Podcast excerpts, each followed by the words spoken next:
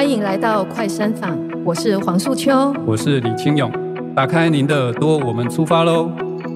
台湾地方创生基金会与《续时报》邀请您一起听地方的故事，创生的甘苦。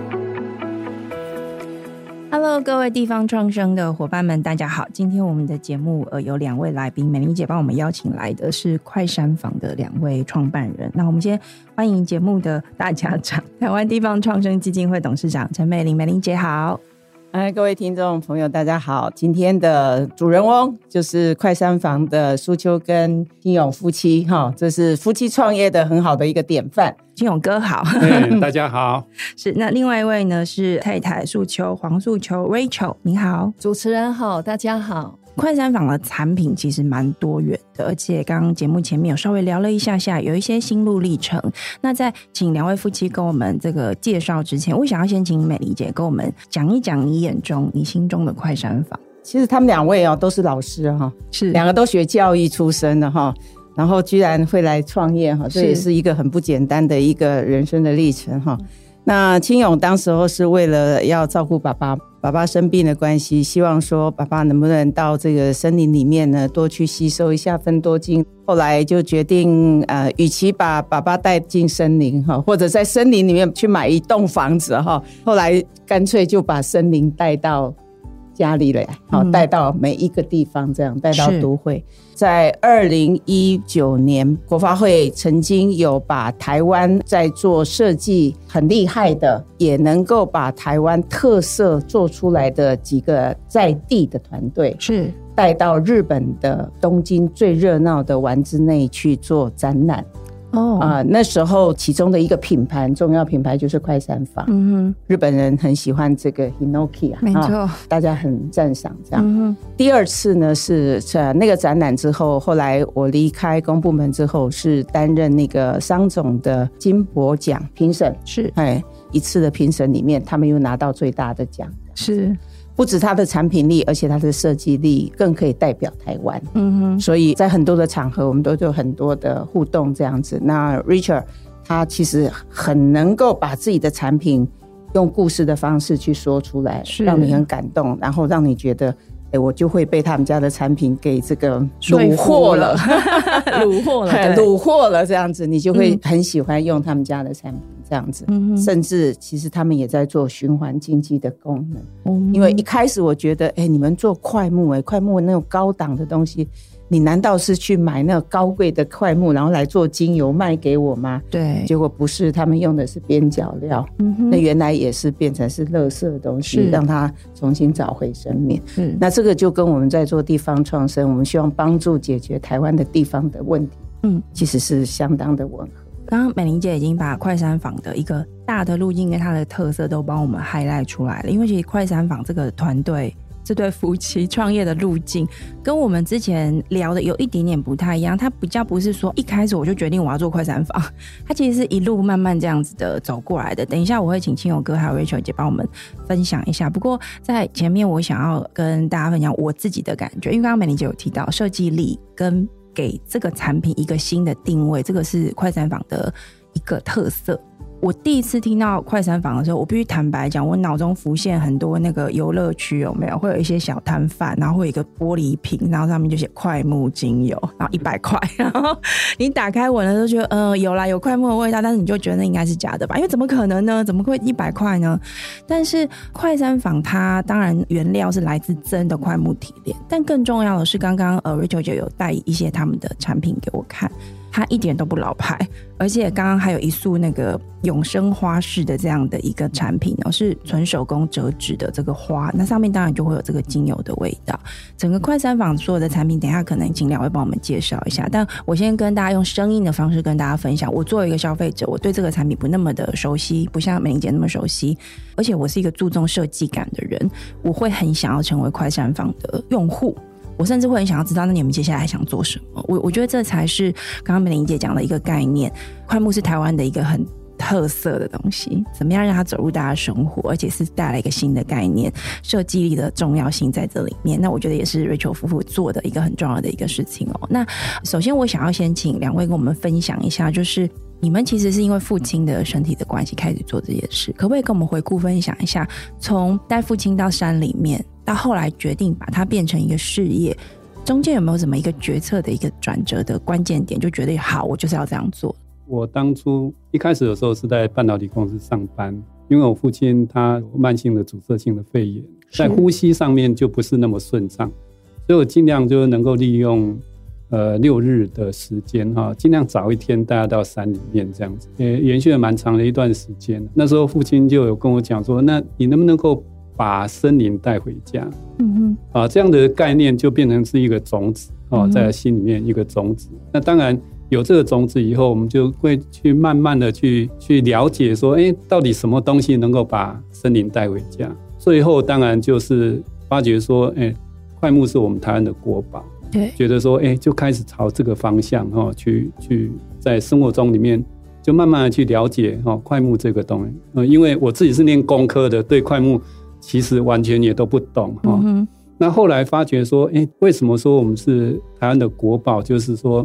啊，事实上我们在台湾有很多民间的木业公司，从日据时代一直开始啊，他们就有很多的桧木，它保留下来。对，那保留下来，他们就是做高级的桧木家具啊，所以一直这是在我们民间流传非常多啊。对，那当然也有陆陆续续还会有一些林务局的这些木材，它会在招标。是，所以事实上。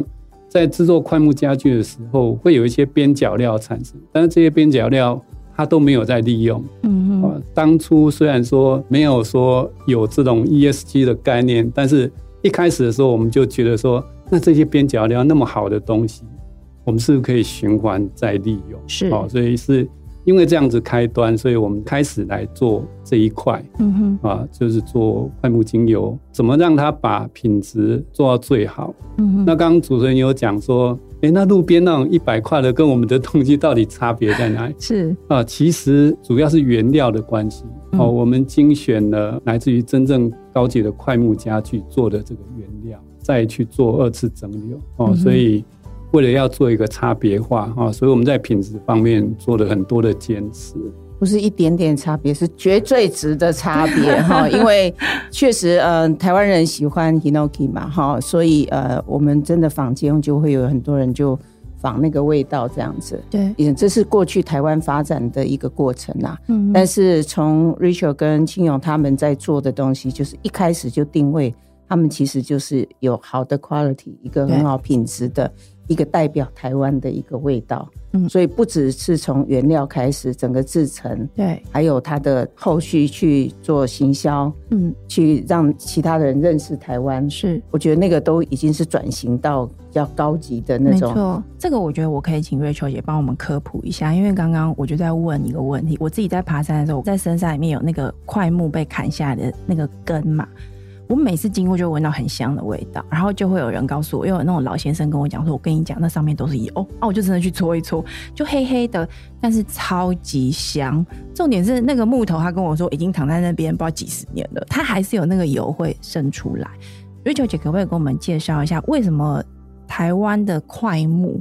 会有这样很特殊的一个产物，在其他的地方桧木会有类似的东西吗？其实台湾真的是得天独厚，嗯，因为台湾的桧木为什么会有这样子的高品质？是，其实感恩的就是我们的地形够高，哦，地形够高，再来我们的湿度也够，云雾缭绕，有爬山都知道嘛，山林里面云雾缭绕，嗯，再来就是我们的历史够久。你说它在那边长够大，对不对？快木在千百年嘛，嗯，所以台湾的快木能够具备这三个得天独厚的条件，是。我们的高山够高，比如说呃三千公尺以上高山，非常两百六十八座以上，嗯，哦，然后再来我们的快木的年份也久，对。哦，然后湿度够，嗯，所以你能够闻到的这样子的气味，对，其实是在台湾才闻得到。也就是说，像比如说什么加拿大、日本，他们也比较那个高纬度的地方，因为温度够低也有，但是因为湿度不够，对，湿度不够，所以没有那个年份不够长。哦，对对对，大概在一千五百公尺到两千五百公尺的高山，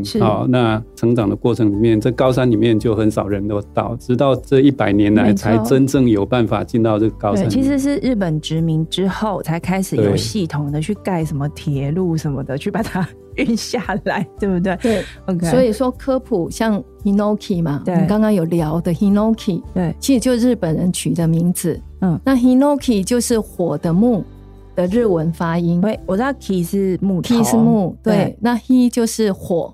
哦，Hinoki。对，火之木，OK，就是 Hinoki。嗯，那为什么日本人会把我们的快木取名叫 Hinoki？因为早期他们在高山、对。森林里面带着原住民，啊，在教他们怎么狩猎啊，怎么去取材的时候，发现快木的油脂是最丰富。所以他们用蒸过的桧木当这个取暖的这个，因为油脂最丰富，取火是最快的。嗯，所以 Hinoki 是这样子由来的。是，嗯，所以像金勇哥有提到边角料是你们主要的来源，但我想一定有很多人很好奇，啊，不是块木都被砍走了，也都被运走了吗？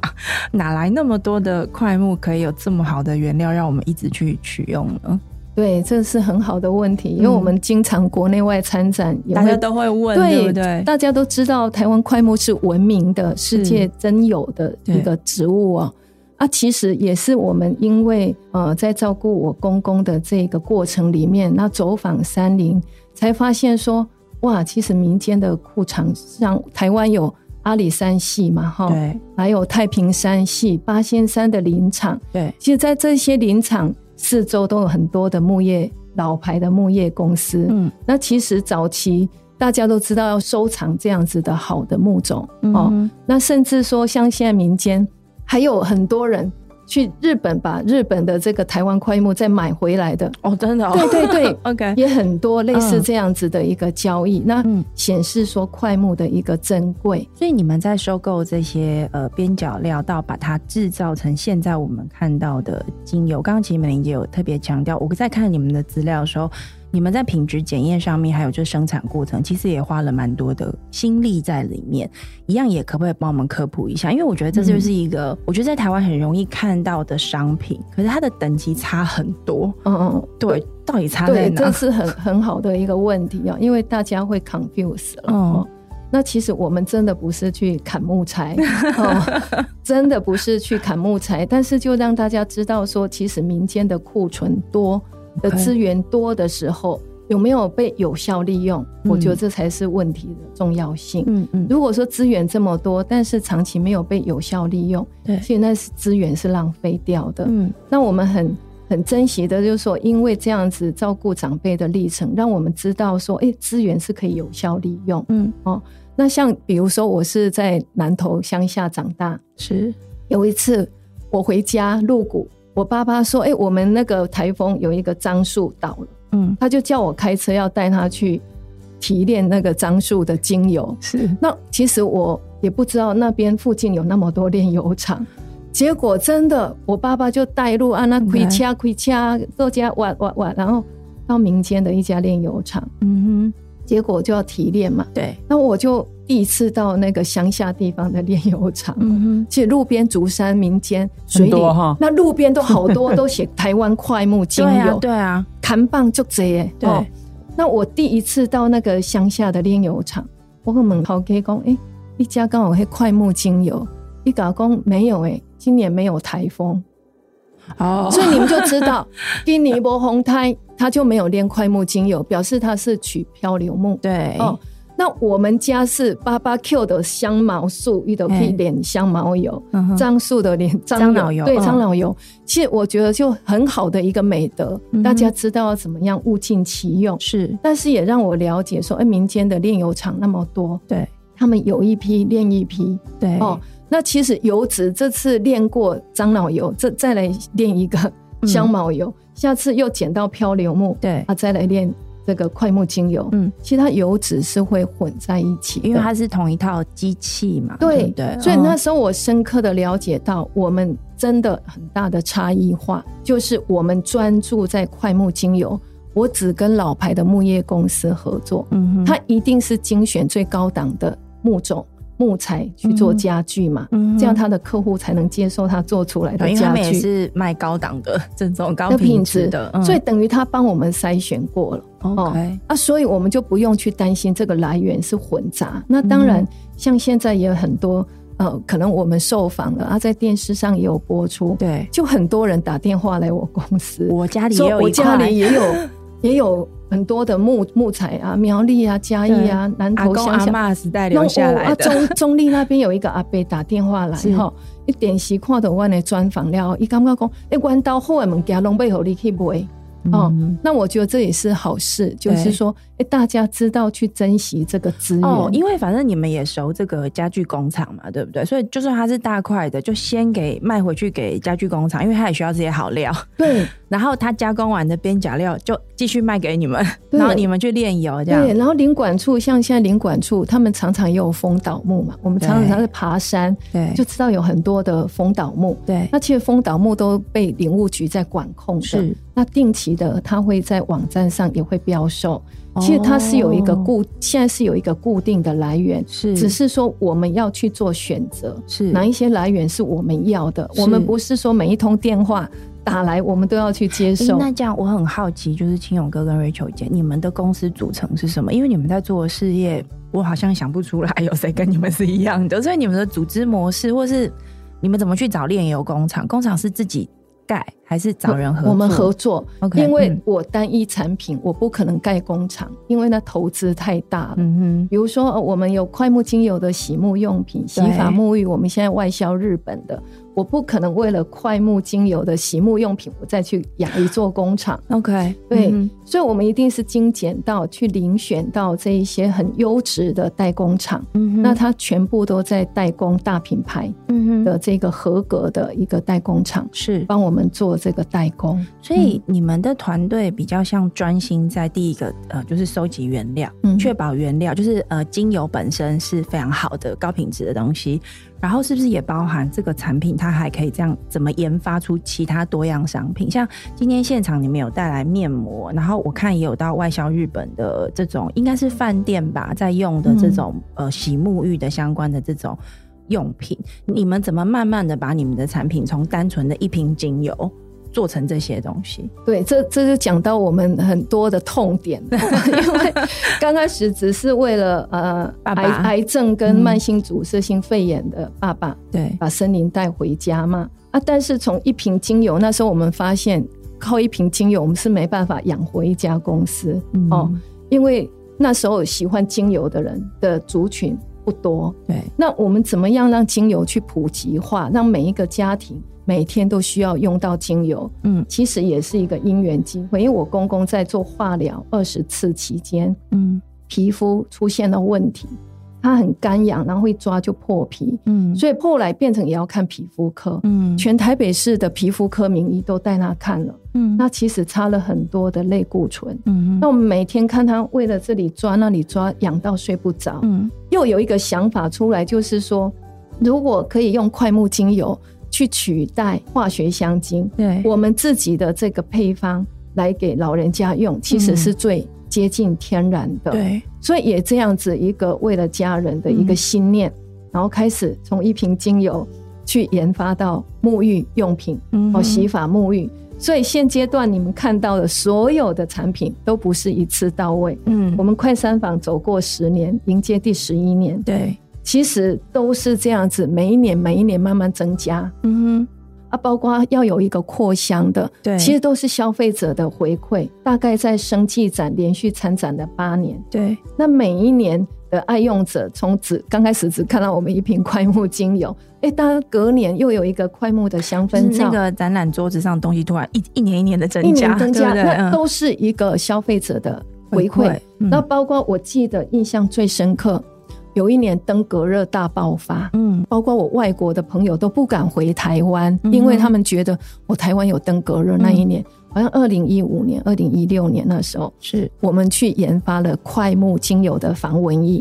哦，对，那结果在那一年的生技展，我们发现拿出来的一瓶要贩售出去，有那个瓶器露出的一个现象，小小的，嗯哼。那一年也是我们真的很感谢我们自己对品质的坚持。嗯哼，其实那一年如果我们防蚊液这样子去卖，一定是大卖，嗯、因为每一个来我们展位的都要买防蚊液。对，但是我们发现有一个小小的瓶器的一个漏出，嗯哼，哦，防蚊液漏出。我记得那时候是我下的指令，嗯，我说我们今天绝对不能卖出我们的防蚊液。嗯哼，因为我没有去办法检查到每一瓶。是不是我卖出去它会有渗漏的现象？我一定要去检查管控。我不能说因为今天可以热销，我把所有的防蚊液卖光。后来我发现消费者拿到是有问题的。对，所以我们那一年防蚊液全部就没有卖。这也是我们在展位那边做的一个决定，就是一定要去管控到这个品质。是你明年展出的时候，消费者才会再回来。对啊，没错。甚至我记得有一个熊小姐。他隔年带了三四个朋友回来展位哦，生气展的展位，嗯、然后又回馈给我们说，哎，还可以再下次研发什么样的一个新品出来。我觉得刚刚那个 Rachel 姐在分享这一段，可能也是我们这么长时间来跟非常多的这个地方创生的团队在聊，就是大家都很认真的从自己的。出生之地或所在之地找到一个产品或服务，但是要去维持品质的这个好坏这件事情，其实常会是大家的一个痛点。美玲姐，你听到就是 Rachel 他们的这样子的一个选择跟案例，你你觉得他会有什么样子的一个可能性可以带给其他的团队参考吗？呃，我之前没有听过 Rachel 讲过这一段哈，那刚刚才听到。大家知道，其实登革热最严重的时候，我是在台南的，是我是打过那一场的登革热，所以，哎，我印象中没有用到这个快木做的这个防蚊液，因为那时候确实我们真的非常需要防蚊液，我们那个都销毁。我觉得这样的一个抉择，这样的一个做法，其实就是一种典范哈，因为啊，我们不是为了纯粹要赚钱，我们真的应该要把我们的品质。要坚持下去，这一点非常非常重要。嗯、有时候能舍才能得啦，对啊，就是不能够只是一昧的，只是追求无限的利润这样子。历年来就是生技展连续参展八年，对，那国外的参展我们能出席的都出席，对。其实有一次就是像美玲姐讲到的，我们除了出席二零一八年丸之内地方创生特展，嗯，那时候也是主委任内哈，对，把台湾带出去的第一次地方创生特展在东京，嗯。啊皇居那附近举办哦，是。那其实很感恩那一次，因为我印象深刻的就是。有一位日本商工会会长大桥先生，他特地应美玲姐的邀请，他回到日本去参加这个参展。是，那为什么我会记得？因为他一进展间，他先来找我，嗯，他说：“哇，这台湾的 Hinoki 是我最喜欢的味道。”嗯，接着名片给我的时候，他第二句话讲到说：“我是受国发会主委陈美玲女士邀请。”我特地从台湾飞回东京，嗯、所以那时候我们也看到美玲姐的用心，就是广邀这些贵宾能够回到东京去听我们的地方创生特展，嗯嗯、这是我印象很深刻。当然后来也促成了我们的产品能够外销日本，其实它也扮演一个关键的角色。是，这是。一个很长的一个故事，那我就今天就省略掉。嗯、对，但是刚刚美伶姐也有提到，就是说你们在原料上，因为那个味道真的很好，大家都知道。我刚刚就走进来满是芬香，对。但其实我猜应该是那个永生花的那个花束的味道，对。对，因为我们桌上的精油都没有打开嘛，那我觉得这个香味是非常有说服力的。那这样的说服力，它一定会吸引很多现在在做这种跟香精、香疗、香氛有关的产品的品牌的注意，但你们后来没有让这个原料让大家拿去做成香水，对不对？为什么要这样？这又是一个关键点，因为企业创办就是要有获利才能对支持我们走下去。对，可是，在最辛苦的阶段，第一个我们没有去帮外国的品牌做代工。嗯，在每一年生技展，有很多国外的品牌，嗯哼，来求我们说帮他做。桧木香氛皂的代工。对，我记得那总经理连续来四天，我的展位就等着我们说 yes，yeah，但我们没有答应他去帮他做快木香氛皂的代工。为什么？因为他是大陆的一个公司，OK，然后总经理他很勤快，也很真诚。但是我知道，说我一旦帮外国对做代工，对，其实坦白讲，我日后要在大陆贩售，这个市场一定是被破坏，因为我没有他在地的优势。哦，OK，它一定有价格上的优势嘛？嗯嗯、哦，所以我是想得很长远。当然，做代工马上有获利。你想要维持的是一个品牌的自主性以及未来的附加价值。公司一开始就是在讲台湾的自有品牌，嗯，我们势必要从原料这一块哈做很严格的筛选，对，所以我们在国外展览的时候，包含法国、德国的，我们去展览的时候就有法国区、德国区哈，那他们闻到我们的味道都非常的惊艳，嗯，也都要求说，那你们赶快报价哦，一公斤多少，我跟你们收购，对，那后来我们都没有报价哦，是因为说我们知道说。他拿去以后，只是把我们的快木精油加到他们的品牌里面的其中一种香料而已，是，甚至不会去提到台湾快木。嗯哼，我们之所以不做原料的输出，是因为要维持我们台湾的品牌的一个自由性。嗯、因为我觉得台湾快木还是可以做香水啊，因为真的好香哦，就是真的闻得很舒服。便是你们要自己做自己 own 这样子的一个产品线吗？就是说，我们慢慢的去发展我们的产品线的时候，嗯、这个其实就是我们刚刚也提到说，如何去找到台湾最好的味道。嗯、哦，那其实我们公司在刚开始的时候，哈，就是大概有两年的时间是完全没有收入。那这两年的时间没有收入的时候，我们就是在找除了台湾各地的蒸馏厂以外，哈，我们也搜寻了台湾各地的很多。老牌的木业公司，对，经过这个长时间搜寻之后，我们了解到说，哦，我们可以跟哦老牌木业公司合作，然后提供台湾民众最好的一个这精油的一个原料。嗯哼，那当然陆陆续续站在这种角度来来做产品的话，哈，对，像刚刚提到的香氛皂，其实。那块香氛皂是我们卖的最好的一个产品，因为它是市面上少有的精油的香氛皂，这里面全部都是添加快木精油。你们现在总共有多少产品线？我们大概是以香氛类跟沐浴类为主，包含洗发、沐浴、润发，就是洗沐系列。对。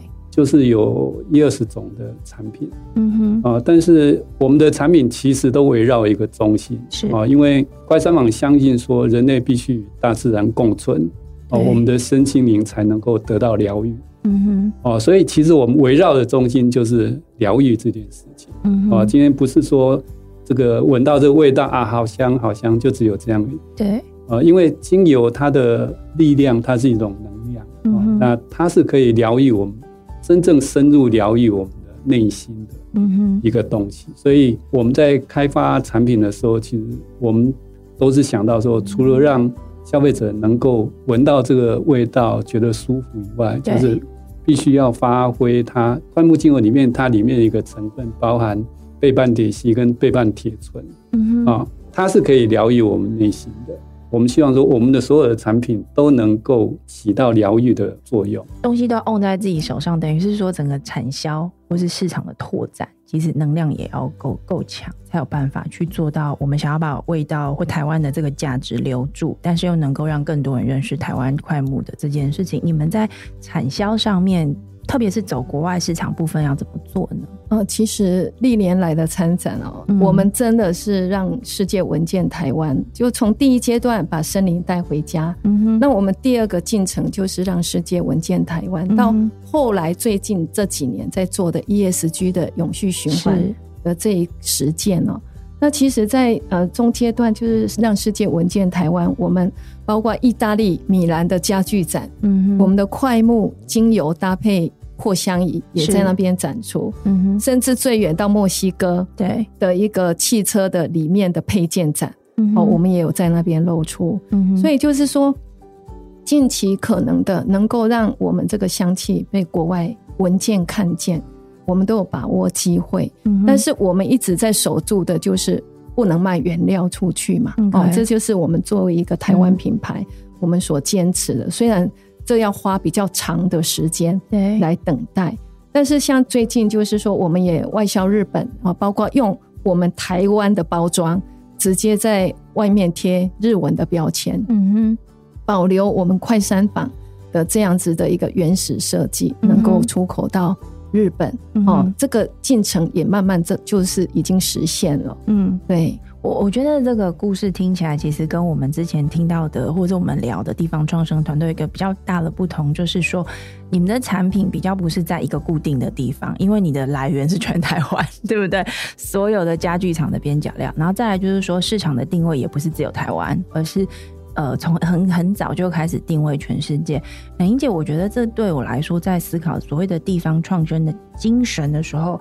好像也会有一些不同的启发，对吗？没有错，因为嗯、呃，快三坊看到是他们那个产品的设计上面，哈，嗯，吸引我了这样子，美对、嗯、啊。然后当然，它产品的品质这是没有话说的。是。那另外一个，我再深入去了解的时候，为什么我会认为他们也是在解决台湾的问题，嗯、或者在解决这个世界啊、呃，我们面临的这个所谓的未来，呃，这个。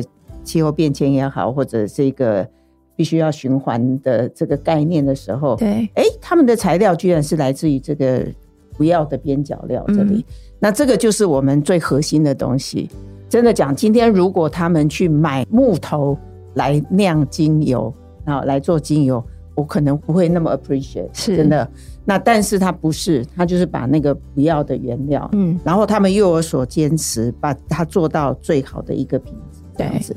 我也常想说，地方创生其实是是有无限的可能的哈。嗯嗯。那台湾，因为我们是整个呃三分之二是山嘛，台湾确实有很多很多的森林，很多森林的问题要做解决。对，你能不能落地在某一个地方去解决当地的问题以外，嗯、另外如果真的讲以台湾也很小整体来看的话。嗯。其实也是一个地方创生可以去 cover 的哈，或者是说作为我们的地方的对对对对，嗯、我昨天也被一个大学生问我说，地方创生的地方的定义是什么？哈，主要是因为真的大家就会觉得说，哎，我的家乡故乡很小，对，可是呢，真的讲我的生活区域不是只有这样，对，所以我们也说，我们地方创生也要做一些跨界跨区域的这种整合的事情，是。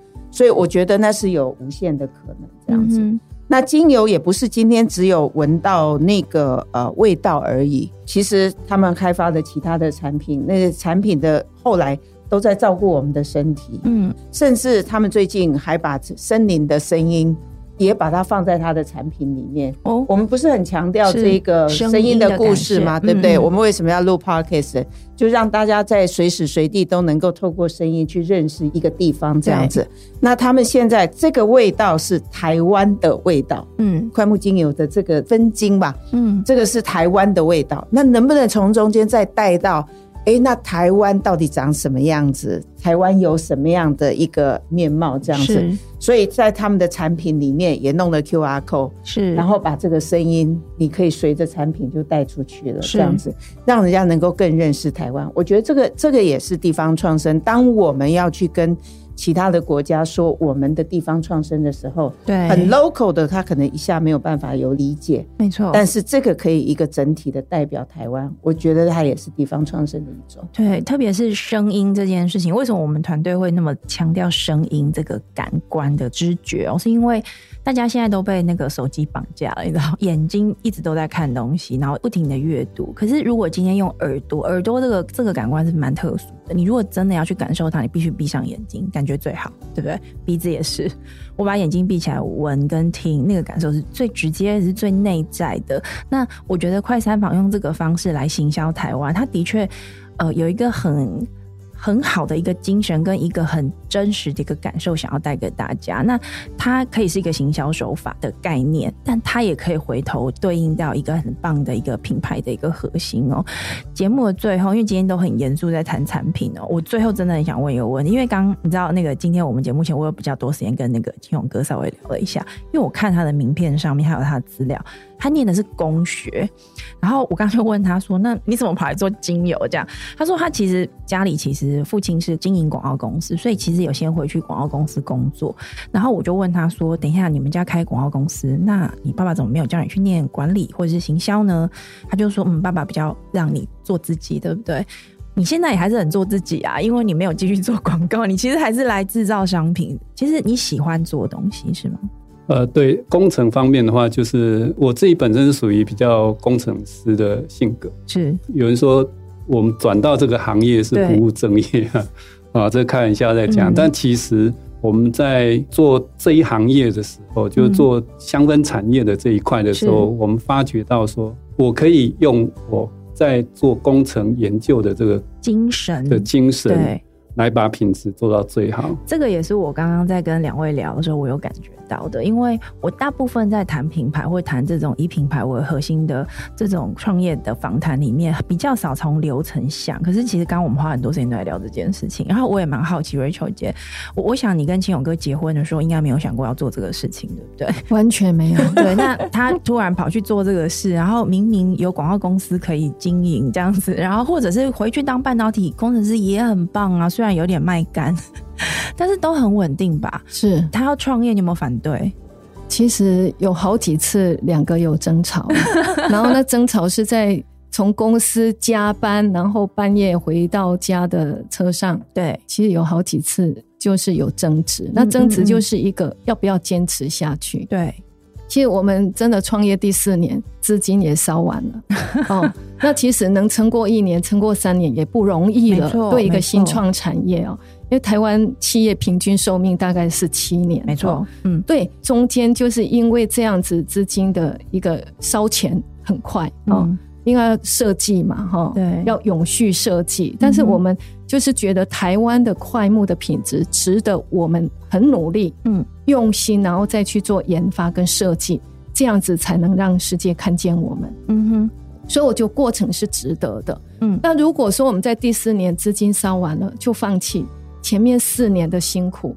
就白费了。你你是不是其实自己也已经聊了 key 了？就是也已经不是说是新勇哥想要做这个事情，是夫妻已经共同在成就这个事情。你你也舍不得吧？对不对？主持人问到的就是真的又是我们的痛点，因为挣扎很多。是好好的一个高薪的收入哦，然后那时候又听到他很多在半导体业的。五十二岁退休，环游世界，对，然后很多分红。那个金勇哥的年纪应该是半导体拿分红最多的那一代，对不对？对，因为真的就是他的同期的这一些同事，是不是当董事长特助的？就是房子已经买好几栋，对，每天打高尔夫，有的每天坐游轮。